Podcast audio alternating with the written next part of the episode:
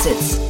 So, ich hoffe, ihr hattet schöne Ostern. Herzlich willkommen zurück zu Startup Insider Daily. Mein Name ist Jan Thomas und das ist unser Format Investments und Exits, bei dem wir jeden Tag die wichtigsten Investorinnen und Investoren aus Deutschland begrüßen und mit ihnen über Finanzierungsrunden sprechen und über Exits oder über alles, was aus Investorinnen und Investorensicht wichtig ist. Und heute spreche ich mit Daniel Wild von Mountain Alliance und wir haben mal wieder, ja, ich finde zwei richtig coole Themen besprochen. Zwei, die ich bei Daniel gar nicht so vermutet hatte. Aber umso mehr hat es mir Spaß gemacht, umso kurzweiliger war das Ganze. Zwei sehr unterschiedliche Themen. Das eine aus dem Naturkosmetikbereich und das andere aus dem 3D-Printing-Bereich. Aber bevor ich jetzt zu viel erzähle, hier kommt Daniel Wild von Mountain Alliance. Startup Insider Daily. Investments und Exits. Sehr schön. Ja, der Mann mit den zwei Hüten ist wieder hier. Oder heute darf ich sogar sagen, der Mann mit den zwei Seiten. Daniel Wild, Gründer von Mountain Lions. Hallo Daniel. Hi Jan, freue mich dabei zu sein. Ja, super. Ne? Jetzt sage ich gerade, der Mann mit zwei Hüten, das haben wir hier schon öfters besprochen, aber du hast mir im Vorfeld gesagt, du hast auch noch mehrere Seiten, die ich gar nicht kannte, weil ich habe mich über die Themen heute ein bisschen gewundert. Aber ich würde sagen, bevor ich mich noch laut wundere, erst ein paar Sätze zu der normalen Einordnung und dann reden wir über das Wundern. Ja, ja klar, gerne. Also ich mache seit äh, 2001 Venture Capital. Ähm, als Seed, also richtig Pre-Seed ist es heute, früher hieß es Seed, richtig frühes Investieren, erste Traction mit meiner Firma, die heißt Tiburon. Das habe ich 2001 gegründet und mache ich bis jetzt. Also das ist jetzt 21 Jahre lang. Da, da investiere ich in Firmen, die die Gründer haben eine gute Idee und sie haben schon Prototypen gebaut und die erste Traction ist da. Eins der Themen heute habe ich mir auch mit Tiburon angeschaut. Ne? Mhm. Das andere ähm, ist, dass wir als Mountain Alliance, ähm, das ist eine börsennotierte Holding, die viel später in der, in der Phase ist. Wir haben 24 spannende digitale relativ schnell wachsende Beteiligungen und führen und halten das in der börsennotierten Holding. Das ist wie börsennotiertes Venture Capital und da kaufen wir eher Portfolien. Das heißt, das sind meine beiden Hüte. Und Tatsache ist, bei Tiburon kann ich mir natürlich auch leisten, in Themen zu investieren, die ich selbst faszinierend finde. Wie 3D-Druck, dazu kommen wir gleich. ja. Oder auch mal ein Produkt, ne? also eine Produkteinführung oder in diesem Fall ein Kosmetikprodukt. Genau, weil ich habe, also, ne, und da sind wir bei den beiden Themen von heute, weil ich habe mal so überlegt, also wir beide haben, glaube ich, schon über eine sehr breite Menge an Themen gesprochen. Über, wir haben über Automarktplätze gesprochen, wir haben über Gaming gesprochen, letztes Mal war super cool, ne? Oder äh, keine Ahnung, über Advertising, TV und so weiter. Also wirklich viele, viele Themen. Aber die beiden Themen, die wir heute besprechen, haben wir noch nicht besprochen, glaube ich, ne? Die beiden Märkte. Genau. Und ich finde, solche Themen müssen auch mal besprochen und geschätzt werden, mhm. weil man muss sich jetzt, man kann sich jetzt fragen, ob vor allem das erste Thema, das ist eigentlich kein Venture. Aber steigen wir da ein. Ja. Da geht's um Lippenpflege. Nämlich, da hat sich ein sehr cooles Team von drei Gründern, die ich kenne, weil ich mir den Deal angeschaut habe vor sechs Monaten, haben sich aufgemacht, um im Bereich Lippenpflege mit Herzvision und Idealismus, so nennen sie, so schreiben sie das, Aha. innovative Produkte zu machen. Quasi ESG Labello mit ESG. Ah. Die machen gesunde Produkte, Bioprodukte und das Ganze sehr nachhaltig. Das sind drei Gründer, Anna Breit, Nadja King und Frank Hoffmann. Die sind alle schon so würde ich sagen, zwischen Mitte 40 und Mitte 50. Ich habe neulich mal gesehen, gehört oder gesehen irgendwo, Unicorn-Gründer, bestes Alter ist anscheinend so eher Anfang 40 statt Anfang 20. Mhm. Also ich habe mir die drei mehrfach angeschaut und die haben wirklich ein tolles Produkt entwickelt und auch schon ganz ordentlich distribuiert. Aha. Das heißt, die haben einen Lippenpflege, Lippenstift entwickelt. Ich glaube, den gibt es in vier oder fünf verschiedenen äh, Sorten. Den gibt es auch schon beim DM zum Teil und in anderen Distributionskanälen. Und das wollen die halt als Marke richtig groß aufbauen. Und der Markenaufbau, das ist natürlich jetzt so eine Sache, davon träumt natürlich erstmal jeder, ne? Aber ich glaube, äh, vielleicht muss man aber, du sagst jetzt gerade DM, es ist keine D2C-Brand, ne? Naja, genau das ist ja die Frage gewesen. Also eigentlich ist es natürlich am Ende schon eine D2C-Brand, nur du kannst nicht einen zwei bis drei bis vier Euro ähm, Lippenpflegestift äh, verschicken. Das ist einfach warenkorbmäßig nicht groß genug. Da müsstest du schon Riesenpakete verschicken. Das heißt, ich würde sagen, es ist eine Marke, die neu geschaffen wird und die bestimmt mit sehr viel Online-Branding und Push und Pull entwickelt werden muss. Aber natürlich müssen die in klassische Distributionskanäle rein. Und das ist auch der Grund, warum ich nicht investiert habe, weil ich gesagt habe, tolles Team, Founder Market Fit toll, Erfahrung toll, aber ich weiß einfach, eine Marke zu bauen, kostet klassischerweise, früher hat man gesagt, eine neue Marke einzuführen, fünf Millionen Euro. Mhm. Ja? Mhm. Und Das kannst du natürlich machen, ja, wenn du überlegst, wie viel Geld in Zalando reingeflossen ist oder, oder in andere Sachen. Aber wenn du dir jetzt die großen Marken anschaust, die zurzeit in den USA entstehen, wo alle sagen, ja super, der Tequila von The Rock oder so. Naja, das sind natürlich unfassbar starke Werbewerte, die diese Influencer selbst pushen. Ich würde auch die 5 Millionen würde ich in Frage stellen, Daniel, ob die heute noch lang. Ja, ich, meine Antwort war äh, genau andersrum. Aha. Meine Antwort war, es muss doch sowas geben wie eine digitale Markenmanufaktur. Es muss doch möglich sein, in der digitalen Welt heute mit Influencern etc. Brands für weniger Geld als 5 Millionen mhm. zu kreieren, Fairer Punkt. aber dafür mehr ins Rennen zu schicken und gucken, wer durchkommt. Ja. Und in sowas habe ich auch investiert. Das sind 100 Cherries in Berlin. Die machen ganz schnell Kosmetikmarken. Drei, vier im Jahr launchen die, jeweils mit einem anderen Influencer. Haben aber bisher auch erst eine gute Marke geschafft. Also insofern, das ist nicht so einfach. Nur die drei hier haben schon Preise gewonnen, Prix de Beauté Ungarn und so weiter. Oh yes, machen das wirklich, wirklich gut, haben drei Millionen bekommen und zwar von der Enabling Company, das ist die Boda Beteiligung Holding und Privatinvestoren wie Michael Moritz von Carl Square und ein paar anderen. Äh, sieht auch toll aus. Ich habe mir die Website auch angeschaut, habe mich dann gefragt, was wird der Kern der Marke sein? Ist das eher quasi, äh, sagen wir, alles rund um die Lippen, ja, was ja vielleicht logisch, logisch sein könnte, oder ist es eher, Sie haben ja so einen Claim äh, Loving Nature geht das eher quasi in andere Kosmetikprodukte noch rein? Ich weiß nicht, ob du da ins Detail gehen darfst auch und möchtest, aber ähm, oder äh, ob du Insights hast, ne? Ehrlich gesagt weiß ich das gar nicht mehr wahrscheinlich, aber ich glaube, aktuell sind es halt mal im Bereich Lippenpflege. Das ist ein spannender Bereich. Ja. Das braucht man auch natürlich regelmäßig. Aber natürlich muss das größer werden, damit das ordentlich groß wird. Und wenn wir im Bereich Pflege sind, das fand ich eben so faszinierend. Diese Woche gab es die Meldung, dass L'Oreal Esop gekauft hat. Mhm. Aesop kennst du vielleicht. Das sind diese ganz schicken, spartanisch eingerichteten äh, Körperpflege, Seifen und so Shampoo-Produkte. Ähm, die sind gekauft worden für 2,5 Milliarden Dollar. Ja, habe ich gelesen. Ich kenne sie genau seit zwei Tagen, weil ich den, den Deal gesehen habe. Habe gedacht, das gibt's ja gar nicht. Ich kannte die vorher nicht. Ich kannte die vorher. -huh. Die haben sehr schicke Läden. In München haben die auch einen. Aha. Die haben bestimmt auch einen in Berlin. Ja, wahrscheinlich. wahrscheinlich im KDW sind sie auch drin oder so. Auf jeden Fall. Das Spannende bei denen ist, dass die sind 1987 gegründet. Okay. Die haben im Jahre irgendwann in den 90ern erst den ersten Shop aufgemacht. Das heißt, das ist ein richtiger Marathon. Und darum ist eben auch dieses Thema, so Produkte zu machen, finde ich faszinierend und auch toll, wie schnell das heute geht von der Produkt, sagen wir mal, dass man ein Produkt sich machen lassen kann. Aber bis sowas richtig eingeführt ist und quasi eine weltweite Marke, die jemand Großes dann kauft, das ist ein Marathon und kein Sprint. Hm. Und für mich dann, ich finde das Beispiel, was du gerade genannt hast, mit dem, mit, mit dieser Influencer-Manufaktur, Produktmanufaktur, wie man dann eben versucht, äh, günstig Produkte zu äh, lancieren, finde ich schon sehr spannend. Warum braucht man überhaupt noch eigene Produkte? Ich meine, es gibt ja schon relativ viel jetzt. Ich weiß jetzt nicht, was ein OES von einem Labello oder so dann unterscheidet. Ähm, ist es nicht eher der Weg, dass man sagt, man schnallt das irgendwie auf einen, auf, auf einen Influencer drauf und sagt, macht daraus äh, Bibis Lipstick oder sowas und ähm, hast dann dadurch irgendwie deine, deine Marke schon geschaffen? Also ich weiß gar nicht, ist hier so viel Produktinnovation drin dann? Ja, ich glaube schon. Also gerade natürlich das Thema organisch und gesund und okay, nachhaltig fair. und so weiter. Also Guter das ist Punkt. quasi der e, die ESG-Lippenpflege, ja. ja? Mhm. wenn du es salopp formulieren willst. Aber es ist wirklich gut. Ich habe ja auch ausprobiert, die Produkte. Ich benutze jetzt normalerweise keine Lippenpflege, aber trotzdem irgendwie cool. Und es gab eine vergleichbare Company, die hieß EOS. Mhm. Du hast jetzt vielleicht äh, keine Tochter im richtigen Alter, aber Mitte der Zehnerjahre gab es so runde Kugeln aus Plastik und da drin war ein ein Lab, also so eine Art Labello, also dem kein Labello, sondern Lippenpflege. Das Ding ging tierisch ab, aber irgendwann sind sie vom Markt verschwunden in Deutschland. Insofern, es gibt immer mal wieder sowas und das ist, muss ja deren Idee sein, sowas zu werden. Ich find's total faszinierend, find's auch cool, aber klar, an dem Beispiel ESOP sieht man, das dauert richtig lange. Und eins muss auch ganz klar sein für alle Leute, die Marken bauen wollen. Die großen Player wie Unilever, L'Oreal und andere, die wollen nicht mehr Marken haben, die wollen eigentlich weniger Marken haben, weil die haben alle schon Stelle voller Marken. Und die fragen sich, welcher ist für mich ein Milliardengeschäft?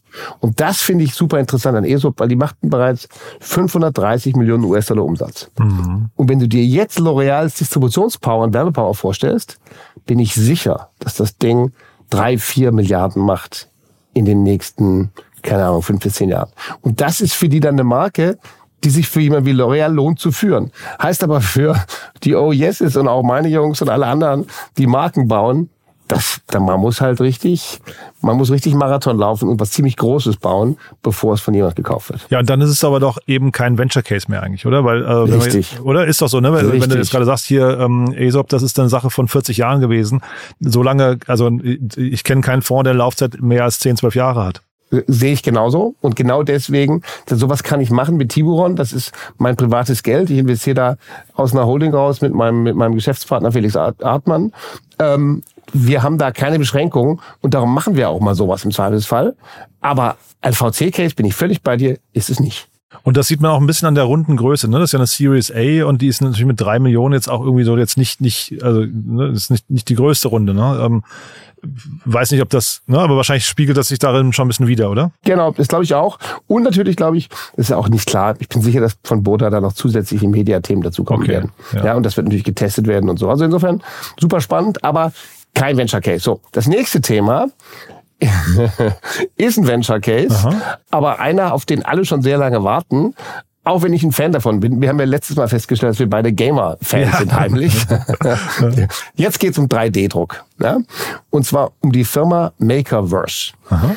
Makerverse bezeichnet sich als Advanced Manufacturing Platform for Sourcing Industrial Grade Parts on Demand. Berliner Firma, aber sehr englisch orientiert. Und die haben eine 9,4 Millionen Runde geraced. Obwohl sie, wie man vermutet, noch keine Million Umsatz machen. Also ich würde mal sagen, die Bewertung, ich will nur spekulieren, aber die wird schon Post-Money bei über 20 Millionen liegen, weil die werden ja keine 50 Prozent abgegeben haben. Mhm. Insofern ist das, was ist das? Das ist eine Plattform, wo unterschiedliche Produktionsmethoden vermittelt werden, um bestimmte Themen produzieren zu können. Mhm. Ja, und was bedeutet das? Also ich meine, erstmal das Thema 3D-Druck, es gibt ja unterschiedliche. Ne? Äh, manche haben diese, diese Heim-3D-Drucker, das ist mit so einer Art, wie so eine Art Plastik drin, was geschmolzen wird. Mhm, genau. ähm, dann gibt's die, sagen wir mal, auf der ganz anderen Seite des Spektrums gibt's die sogenannten Laser-Sinter-Maschinen. Ähm, und dazwischen gibt's auch noch andere Arten der industriellen Fertigung. Aber eigentlich sind diese additiven Fertigungsmethoden, die gibt's schon lange. Die gibt's schon seit den 90er Jahren. Man muss sich ja fragen, oder den 80er Jahren, glaube ich. Und man muss sich fragen, welche Methode ist für welchen Bedarf das Richtige. Mhm. Und was ich gelernt habe, ich erzähle gleich, was ich gemacht habe in dem Space, ist diese Art von ähm, 3D-Druckproduktion ist super spannend für kleine, teure Produkte, mhm. ist super spannend für Prototypen oder vielleicht auch Kleinstserien. Aber für richtige Produktion lohnt sich das nicht. Ja, ich bin gespannt. Also ich, ich finde den, den Space total spannend, muss ich sagen. Und ich kann dem echt viel abgewinnen. Ähm, das begann bei mir mal irgendwann, ich, UPS hat, glaube ich, vor zehn Jahren mal irgendwie so die größte 3D-Manufaktur in 3D, 3D-Printing Company in den USA gekauft.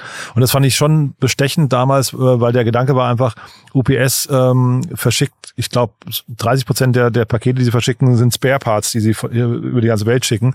Und ähm, das dann irgendwie zu ersetzen durch äh, quasi Printing on Demand vor Ort, das fand ich, fand ich total bestechend. Hat sich aber bis dato natürlich auch, also vielleicht ist das auch ein, ein relevanter Punkt. Ich glaube, das dauert dann halt eben deutlich länger in der Durchdringung, ne, als man denkt. Genau. Also ich finde, ich finde, ich sagen wir so, erstens dauert es länger. Zweitens die Fantasie, dass wir alle so ein Ding da stehen haben, was uns auf Bedarf die Schraube druckt, mhm. die Ikea nicht mitgeliefert hat oder so. Das, das sind wir halt noch nicht ganz. Ja, ne? Ja, ja. Und vor allen Dingen muss man eins sagen, die, die machen natürlich eine, eine Vielzahl für Fertigungsmethoden. Ich glaube, die vermitteln und machen auch selber. Ja? Mhm. Aber am Ende ist es so, du musst natürlich bei bestimmten Produkten kommt es dann ganz stark auf die Skalierung an. Und wenn du die Wettbewerber anschaust in dem Space, dann sind viele von diesen Wettbewerbern kleinere Companies, die auch wirklich, sag mal, überschaubare Umsätze machen, weil sie eben nicht für die Serienproduktion geeignet sind. Vielleicht machen die das hier schlauer. Ich meine, die, die Investoren werden sich was dabei gedacht haben. Und ich finde es ich find's super, dass es das gibt. Meine, ich, ich finde ja auch, sagen wir mal, die, die Vision muss sein, weniger verschicken, gerade bei Autos, alte Teile, die fehlen oder so. Wenn jede Werkstatt sich einfach ihr Teil kurz drucken könnte, ist in Zukunft auf jeden Fall denkbar. Aber es gibt zum Beispiel GPI Prototype. Mhm. Ja, das ist eine Firma 1990 aus USA, die machen sowas. Eine Million Euro Umsatz, privat gehalten. Mhm. Oder Sinterit aus Polen 2014 gegründet. Die machen auch so 3D-Druck. Gut, weltweit, aber haben irgendwie zwischen 50 und 100 Mitarbeiter und haben eine 10 Millionen Series B abgeschlossen. Also da geht's jetzt auch nicht dramatisch schnell voran. Das heißt, ich finde, das Thema 3D-Druck, super, dass das gibt. Es muss einem einfach bewusst sein, das kostet Geld. Ich habe mal ein Joint Venture gehabt. Mit EOS übrigens, wenn du die kennst, das ist jetzt wieder eine EOS, aber das ist eine andere diesmal. Aha. EOS ist eine, ist die führende, kommt aus Deutschland, Firma, die 3D-Drucker herstellt, nämlich diese wirklich weit fortgeschrittenen Lasersinterdruckern. Wie geht so ein Lasersinterdrucker? Das musst du dir vorstellen wie so ein Kubikmeter. Da ist ein Plastikstaub drin und über diesen Plastikstaub zucken Laserblitze. Okay. Und diese Laserblitze härten Mikrometer Schicht für Mikrometer Schicht, härten die in diesem Staub einzelne Stellen aus. Und so entsteht quasi jedes Produkt, was du dir vorstellen kannst. Aha. 3D, ineinander drin und so weiter. Total faszinierend. Nur so ein so ein EOS oder so ein, so, ein, so ein Drucker laufen zu lassen, hat damals gekostet, ein Produktionsvorgang zwei bis 3.000 Euro. Aha. So, und jetzt weißt du auch, warum die Jungs hier vermutlich in AI äh, investieren, weil wenn du, ja, überleg mal, du hast so ein, der Laser läuft und das Produkt ist da drin. Das heißt, ob der jetzt weniger druckt oder mehr, ist egal. Aber wenn die Maschine läuft, kostet 2.000 bis 3.000 Euro. Was ist also dein Ziel? Möglichst smart den Bauraum füllen mit ganz vielen unterschiedlichen Produkten, die gedruckt werden müssen, damit es halbwegs effizient wird. Mega interessant. Ich will an einer Stelle nochmal ergänzen zu, zum Thema, wo 3D-Druck heute steht. Ne? Ich habe mit dem Lukas Leitner von Lakestar hier, wir haben, wir haben gerade so eine Deep Tech-Reihe zum Thema Space Tech, also wir, wir, ne, Weltraum, mhm. alles, was da gerade passiert. Und das ist wirklich unglaublich. Kann ich jedem auch nur empfehlen, da mal reinzuhören. Findet ihr, wenn ihr auf der Webseite bei uns Lukas Leitner eingebt. Ähm, krasse Folgen. Und da gab's gerade äh, Relativity heißen die, relativityspace.com ist die Webseite.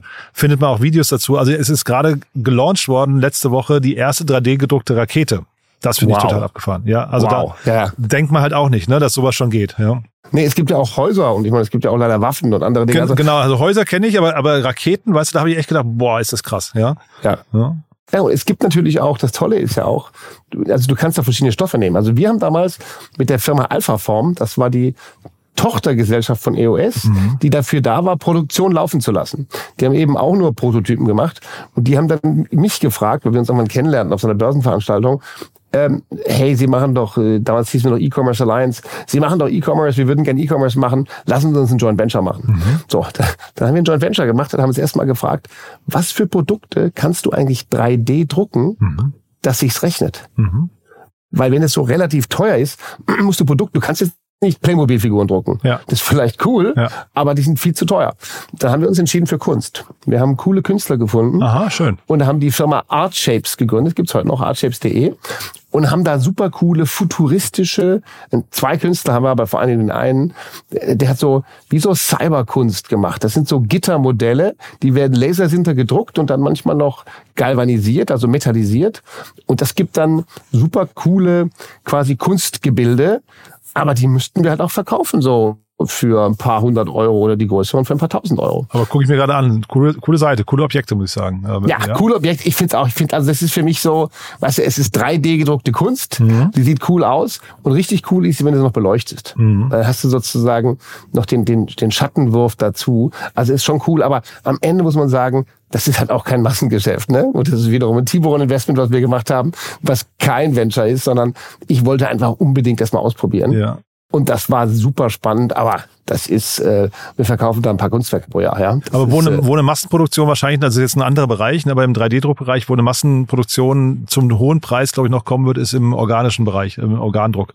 Ähm, da, ja, da geht es jetzt ja. auch los und das sind ja, da, da sind ja Leute auch, da sind ja die Zahlungsbereitschaften auch extrem hoch. Absolut. Da bin ich völlig bei dir. Also im ganzen, in dem ganzen, also biologischen Bereich, ja.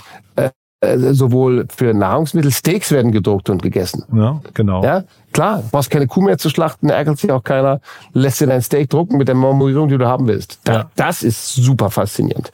Aber das ist für mich ein anderer Bereich. Ich meine, dieses, warum heißt das Ding denn Makerverse? Weil es gab immer schon dieses Maker-Movement, auch in den USA. Es gibt doch Bücher mhm, drüber, ja. dieses, über die Maker, die quasi all diese Dinge aus 3D machen, aus 3D-Druck. Und das finde ich total faszinierend. Aber wenn man sieht, was es jetzt im Extremfall gibt wie Rakete, ist super, aber ich frage mich die ganze Zeit, wann kommt das Ding mhm. an die Ecke? Weißt du, der UPS-Laden, wie du gesagt hast, oder der FedEx-Laden Ja, oder ja, ja. die Deutsche Post. Ich glaube, die Häuser, die, ich glaube, die, also die Häuser, wenn man sich da mal ein paar Videos auf YouTube anschaut, das ist auch schon relativ weit. Da, da gibt's mittlerweile große Maschinen, die halt wirklich Häuser in Rekordgeschwindigkeit irgendwie ja drucken. Ne? Das ist schon, schon cool. Wann das aber dann natürlich so in der, in der Masse skalierbar ist und was auch die Maschinen dahinter kosten, keine Ahnung. Da fehlt mir die Vorstellung. Aber ich finde die Vorstellung dahinter, also hinter dem, was wir gerade besprechen, die gefällt mir total gut, dass das irgendwann, weil das ist ja eigentlich, wenn man das mal weiterdenkt, bedeutet ja quasi ein, ein äh, deutlich wenigeres Verschwenden von Ressourcen. Ja, Äh, du musst ja nichts Genau. mehr produzieren auf Halde und das liegt dann, dann liegen da tausend Sachen beim Supermarkt oder Mediamarkt oder wo auch immer im Regal, sondern es wird dann produziert, wenn der Bedarf entsteht. Das finde ich eine schöne Vorstellung. Absolut. Und vor allen Dingen auch, du hast halt dann, stell dir vor, du hast das Design entwickelt und du kriegst halt jedes Mal ein paar Cent. Ja. Dann werden Produkte halt plötzlich wie, wie Songs oder so, ja. Darum, ich find's toll, dass diese Jungs das Geld bekommen haben. Ähm, ich werde das auch mal ausprobieren. Guck mal, also das ist natürlich vor allem für Industriebedarf. Die machen eben auch Prototypen und, und Kleinstserien. Aber ich finde das faszinierend und das in Berlin sind auch toll. Irgendwann schaue ich mir das Ding mal an. Und das, die Logik, die du gerade angelegt hast mit dem, naja, wenn du das entwickelt hast und bekommst immer ein paar Cent, da sind wir fast wieder beim Thema vom letzten Mal mit den virtuellen Gütern, ne? Ja, ja, genau. Ja, Ja, also hast du quasi immer die Absolut. gleiche Formel im Kopf. Nee, aber super, Daniel. Es hat wirklich, also coole Themen, finde ich, habe ich beide bei dir nicht vermutet. Wusste ich gar nicht, dass du in den Bereichen auch aktiv warst. Das heißt, vielleicht schlagen wir noch die Brücke zu dem, äh, wer sich bei dir melden darf. Genau, also gerne Gründer, also zum Beispiel äh, am Beispiel Oh Yes, die hätten sich äh, gern melden können, ein bisschen früher. Da wäre es für mich vielleicht noch relevant gewesen, wobei hätte ich es trotzdem vielleicht zu teuer gefunden.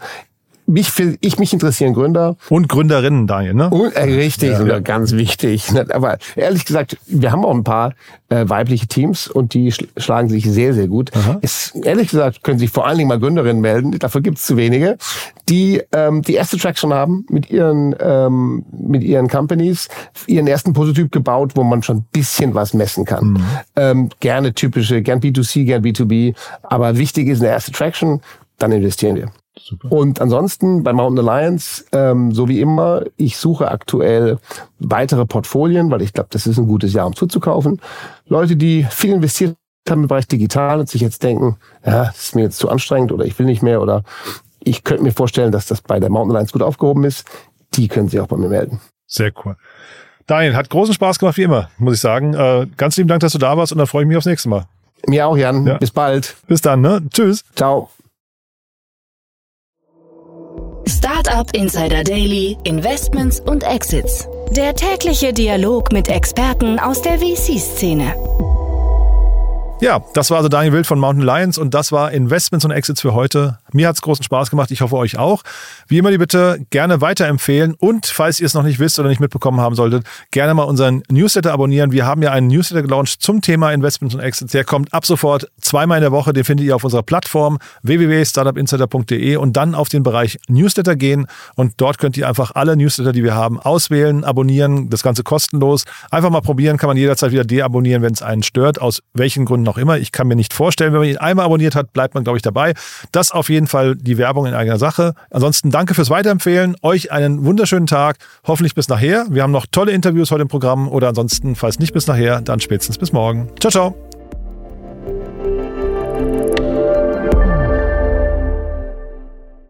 Transparenzhinweis. Der heutige Gast steht mit Startup Insider in einer direkten oder indirekten wirtschaftlichen Beziehung. Unsere Statuten sehen vor, dass diese Beziehung unsere Neutralität und Objektivität nicht beeinflusst. Eine Übersicht unserer Kunden und Partner findet man auf www.startupinsider.de/kunden. Eine Übersicht unserer Gesellschafter findet man auf www.startupinsider.de/gesellschafter.